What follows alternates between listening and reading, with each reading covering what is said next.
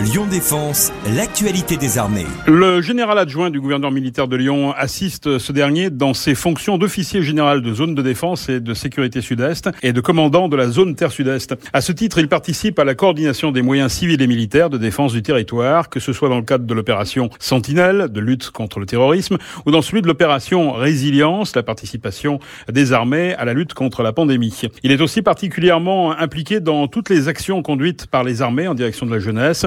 Arrivé cet été à Lyon, le général Clément vient de passer deux ans au Niger où il occupait la fonction d'attaché de défense. Il vient aujourd'hui nous parler de la continuité de l'engagement des armées en opération extérieure et sur le territoire national. Bonjour mon général. Oui, bonjour monsieur. D'abord, est-ce que vous pouvez commencer par présenter votre fonction? Oui, bien sûr. Écoutez, en tant qu'adjoint de l'officier général de la zone de défense sud-est, qui est aussi commandant de la zone terre sud-est, moi je le seconde pour tous ces dossiers majeurs et doit être en mesure de le suppléer en cas d'absence ou d'empêchement provisoire, voire d'assurer son intérim. Hormis cette mission de qui m'impose de me tenir informé de tous ces dossiers, je suis particulièrement en charge d'assister le général en cas d'engagement des moyens militaires, dans les missions de défense opérationnelle du territoire par exemple, ou lors de l'implication de moyens des armées dans des missions de renfort à la sécurité publique, ou, euh, comme dans le cas de l'opération Sentinelle, d'appui à la sécurité intérieure pour cette opération qui est déclenchée depuis 2015. Par ailleurs, il m'incombe de mettre en œuvre la politique de rayonnement du gouverneur. Celle-ci s'attache principalement à nos opérations interarmées sur le territoire national et à la promotion de l'esprit de défense, notamment vers la jeunesse, en m'appuyant sur les réseaux de nos délégués militaires départementaux et des commandants d'unités euh, militaires qui sont stationnés dans la zone Aura. À ce titre, j'entretiens des relations avec ceux-ci, mais également avec de nombreux acteurs extérieurs de la société civile, notamment via le trinôme académique impliquant euh, l'éducation nationale et l'Institut des hautes études de la défense nationale.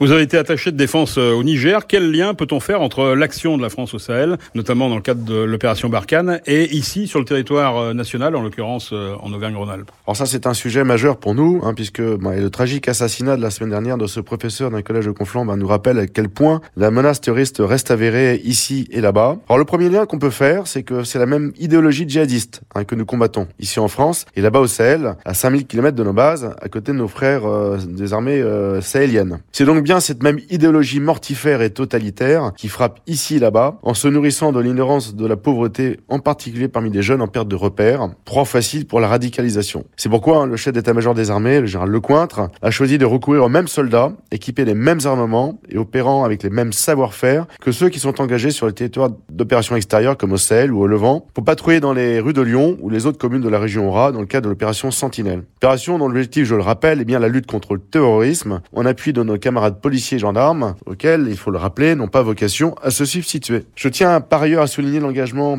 permanent et très significatif de nos armées françaises, à niveau souvent méconnu hein, par nos propres concitoyens, puisque nous avons 30 000 militaires qui sont déployés en mission, en opération, que ce soit hors de nos frontières ou sur le territoire national pour assurer notre sécurité. En parallèle de cet engagement très fort sur le territoire national, les armées sont également très engagées vers la jeunesse. Est-ce que vous pouvez nous expliquer pourquoi? Bah, Comme je vous le disais, nos soldats sont engagés chaque jour sur le terrain et risquent leur vie pour défendre nos valeurs. Mais cela servira à rien de combattre Daesh et l'État islamique à l'extérieur de nos frontières si nous laissions bah, les idéologies de ces euh, djihadistes euh, mortifères et totalitaires se diffuser librement parmi notre jeunesse, qui, euh, je le précise, est bien la cible privilégiée de nos adversaires, que nous avons pu le constater la semaine dernière. Il faut donc les combattre sur notre territoire par la défense de nos valeurs, ces valeurs qui font notre pays, et puis nous vouloir vivre ensemble. Ça a été rappelé par le président lors de l'hommage au professeur qui a été assassiné la semaine dernière. C'est tout l'enjeu de ce qu'on appelle l'éducation à la citoyenneté. Alors les armées mettent en, en place différents dispositifs. On n'est pas les seuls, on agit aux côtés de l'éducation nationale pour transmettre nos valeurs aux jeunes et assurer la promotion de l'esprit de défense. Alors, c'est une initiative comme les cadets de la défense, des classes de défense et de sécurité globale, hein, qui sont dans le cas de partenariats entre des, des écoles et des régiments, ou des interventions euh, d'officiers ou sous-officiers en milieu scolaire et universitaire, ou également dans le cadre de la, la formation des, des, professeurs et des enseignants. Il faut pas oublier non plus que les armées ont aussi besoin de se faire connaître pour recruter et donc de garder ce lien avec le monde de la jeunesse.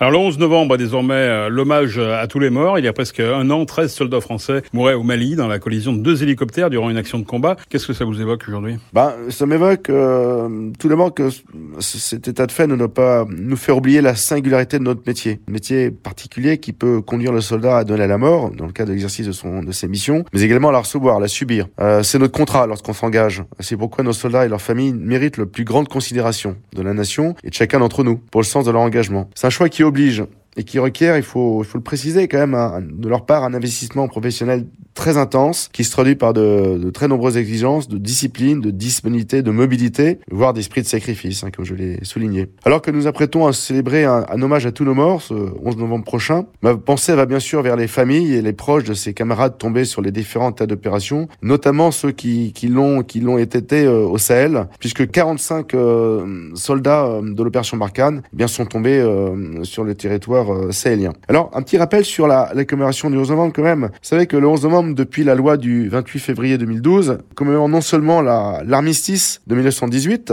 la victoire et la paix, mais également euh, étend cet hommage à tous les morts pour la France des conflits anciens et actuels. Ce sont donc tous les morts pour la France, qu'ils soient civils ou militaires, qui seront honorés le 11 novembre dans toutes les communes de France. Ce texte permet de rendre hommage à tous ceux qui ont péri au cours d'opérations extérieures. Merci mon général et bienvenue à Lyon. Merci beaucoup. Bonne journée. C'était Lyon Défense. Retrouvez ce programme sur www.défense-lyon.fr. Point fr.